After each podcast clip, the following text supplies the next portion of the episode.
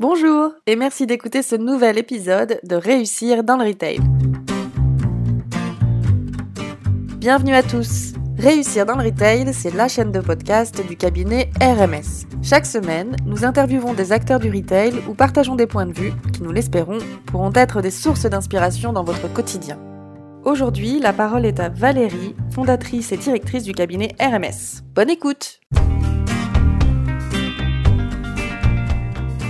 Je suis ravie de vous retrouver pour un nouvel épisode de Réussir dans le Retail. Aujourd'hui, j'ai le plaisir d'accueillir Olivier de Malézieux, directeur général de Retail Excellence Fort, la filiale Retail de L'Oréal France. Bonjour Olivier. Bonjour Valérie. Olivier est l'homme du retail de L'Oréal en France. Pur produit L'Oréal, il a commencé sa carrière chez Biotherm, puis très vite quitte Paris pour diriger des zones en Europe, puis en Asie, pour enfin revenir en France. De la cosmétique active à The Body Shop en 2014, il rejoint ensuite L'Oréal France il y a trois ans pour prendre en charge le retail en France. Cher Olivier, quels sont les tournants importants de ta carrière?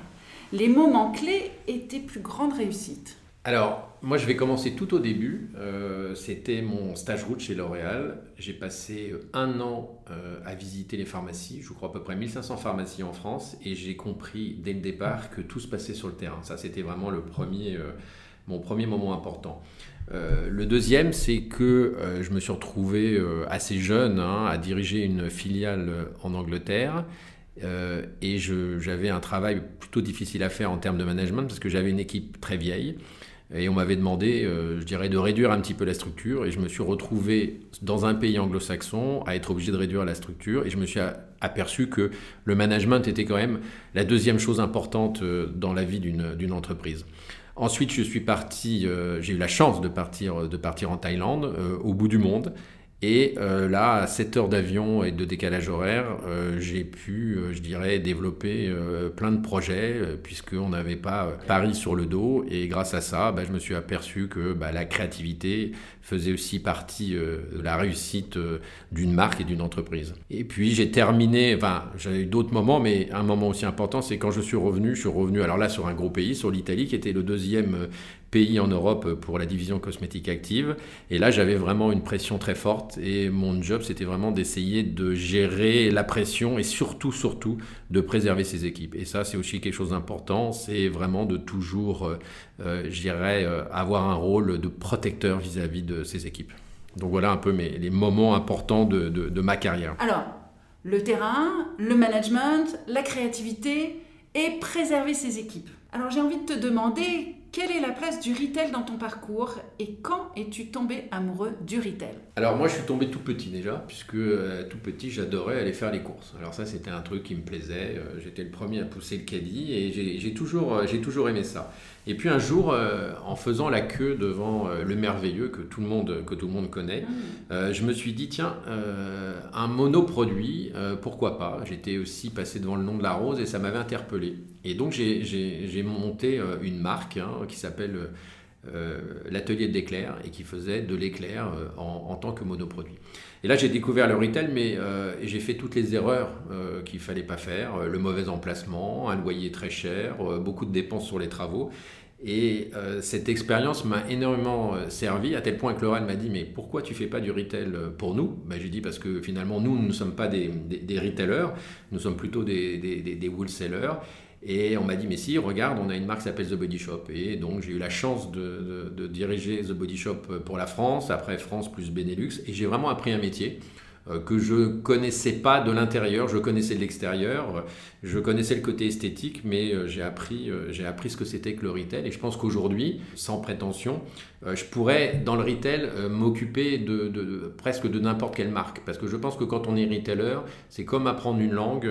je dirais derrière, on peut vendre à la fois de la cosmétique, à la fois des vêtements, à la fois peut-être des ordinateurs ou autre chose. Et j'ai vraiment découvert un métier euh, qui me passionne. Et je suis euh, devenu un grand défenseur euh, du retail. Et malgré la croissance du e-commerce hein, qui bien sûr va prendre une place de plus, important, de plus en plus importante dans nos vies, moi je crois que ce qui va se passer dans les magasins demain, dans les grand magasin demain va rester capital pour le consommateur, puisque c'est là où on va, je dirais, attendre un service, un service particulier qu'on ne trouvera sûrement pas devant un ordinateur. Mm. Quand on a préparé cette interview, tu m'as dit être fasciné par l'agilité des équipes retail dans notre contexte Covid.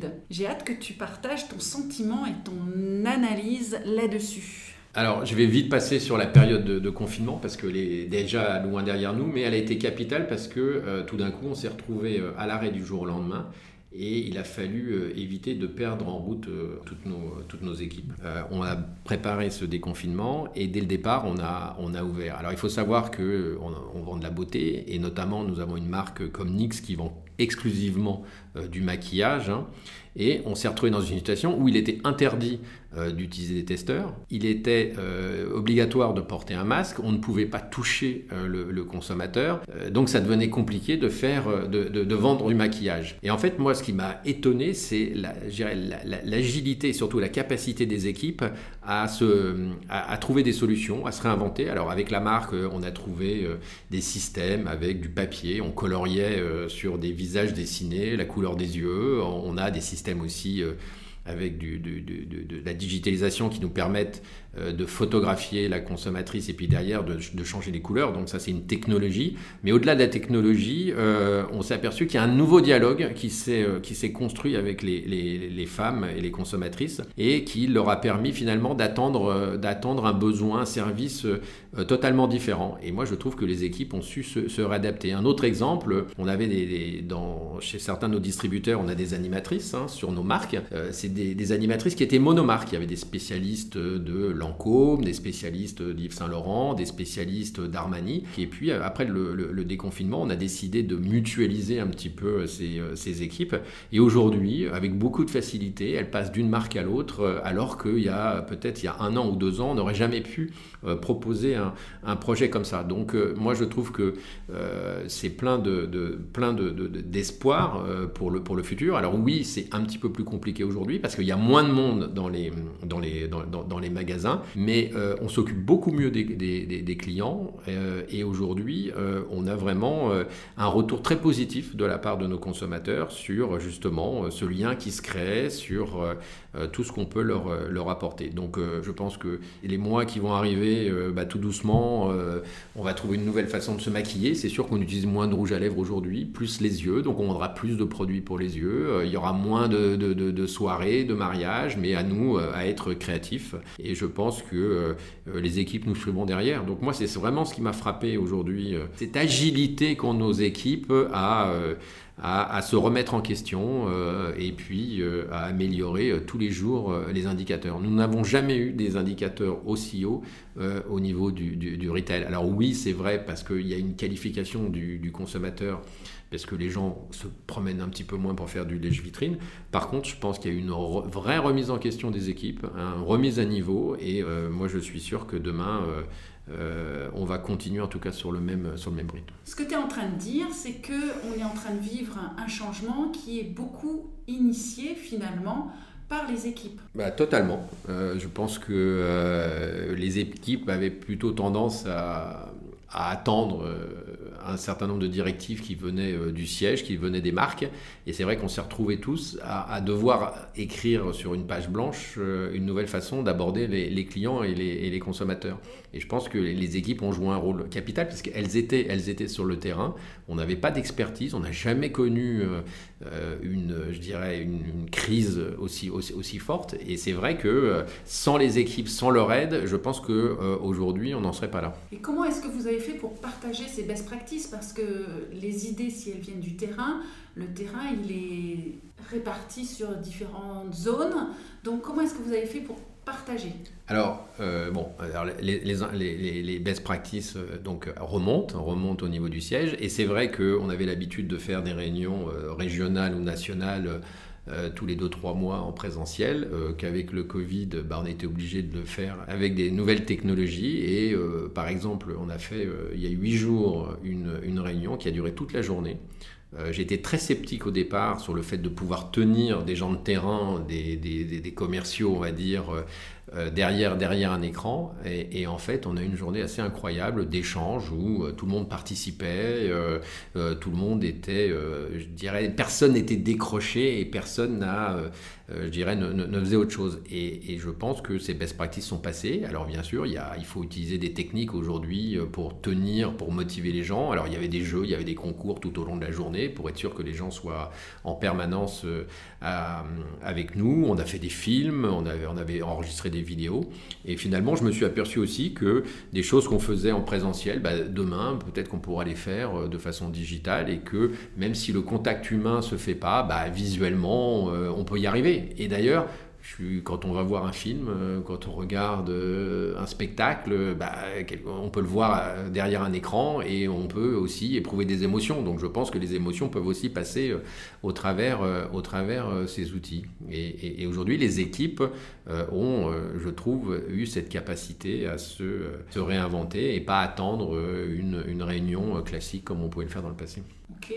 Et est-ce que tu peux nous parler de euh, l'évolution, de l'impact, euh, de l'engagement durable à la fois du client et des équipes chez L'Oréal? Alors, euh, avant, ce qui est important, c'est de, parler, on vend des produits, et c'est de parler où on fabrique les produits. Même avant le Covid, hein, le groupe L'Oréal est excessivement engagé sur un, programme RSE, euh, qu'on a aujourd'hui des usines qui s'autosuffisent, hein, qu'on travaille euh, des produits avec des packaging entièrement euh, en plastique recyclé, qu'on a lancé il y a quelques jours des premiers tubes en carton sur, la marque, sur la marque La Roche-Posay. Donc déjà au niveau des produits, il y a eu un engagement très fort pour dire zéro plastique dans les, dans les années à venir. Donc ça c'est important et c'est capital pour nous de dire on va mettre dans les mains du consommateur un produit qui répond aussi à ses, à ses attentes tout en préservant euh, euh, la planète. Alors on a des marques aussi qui euh, travaillent pour la protection des océans, par exemple Biotherm sur ses gammes solaires. Donc il y a un engagement très fort de la part des marques, très fort de la part du groupe en termes de production. Euh, et puis derrière, il faut que ça descende aussi sur, euh, je dirais, sur le, sur le terrain.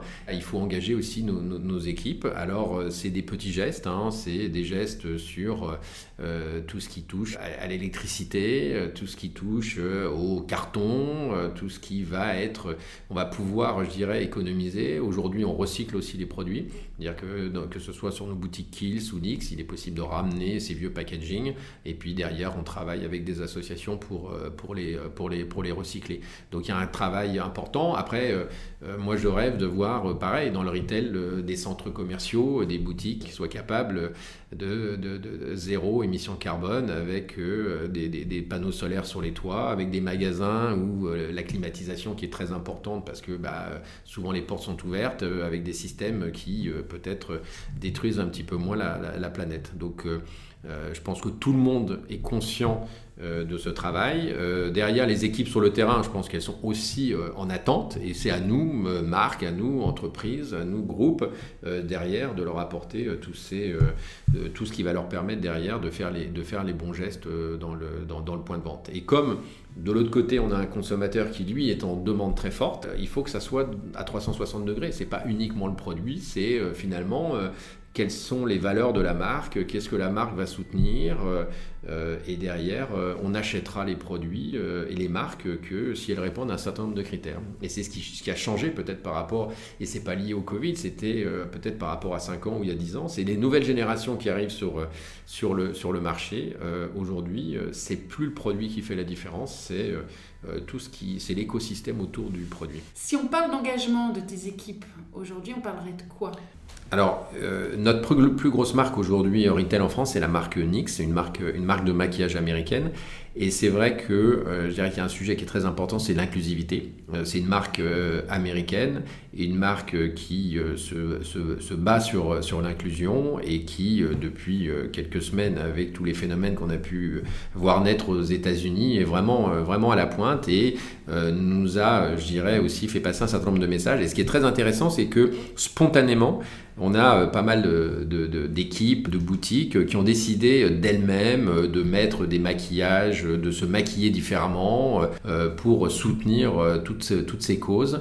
Et je dirais sans, sans de notre côté hein, avoir, avoir poussé ça. Donc de voir qu'aujourd'hui, il y a un engagement, il y a un engagement des équipes quand il y a une cause qui est importante. Et celle-là, elle est importante.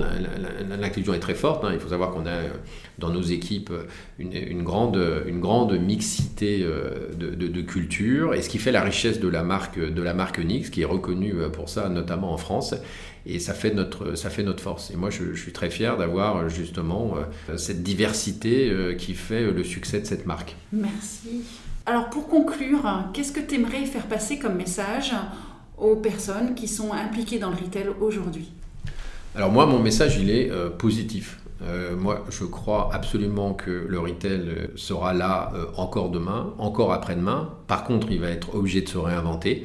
Que le Covid nous a montré qu'on était tout à fait capable de se réinventer, nous euh, et les autres. Donc oui, c'est une période un petit peu plus compliquée, mais je suis sûr que, je dirais, toutes les enseignes et toutes les marques vont travailler pour que demain, l'expérience client soit au cœur de, de la réussite du retail de demain.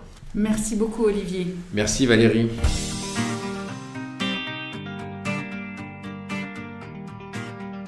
Merci beaucoup pour votre attention. Nous sommes curieuses de savoir ce que vous avez pensé de cet épisode, alors n'hésitez pas à nous laisser un commentaire ou une appréciation, ou même, si vous avez envie, proposez-nous des sujets pour les prochains épisodes. Merci à Aurélia pour la musique de ce podcast. Vous pouvez écouter son sublime album intitulé Blue Inside sur YouTube. Merci encore pour votre écoute et à la semaine prochaine pour un nouvel épisode de Réussir dans le Retail.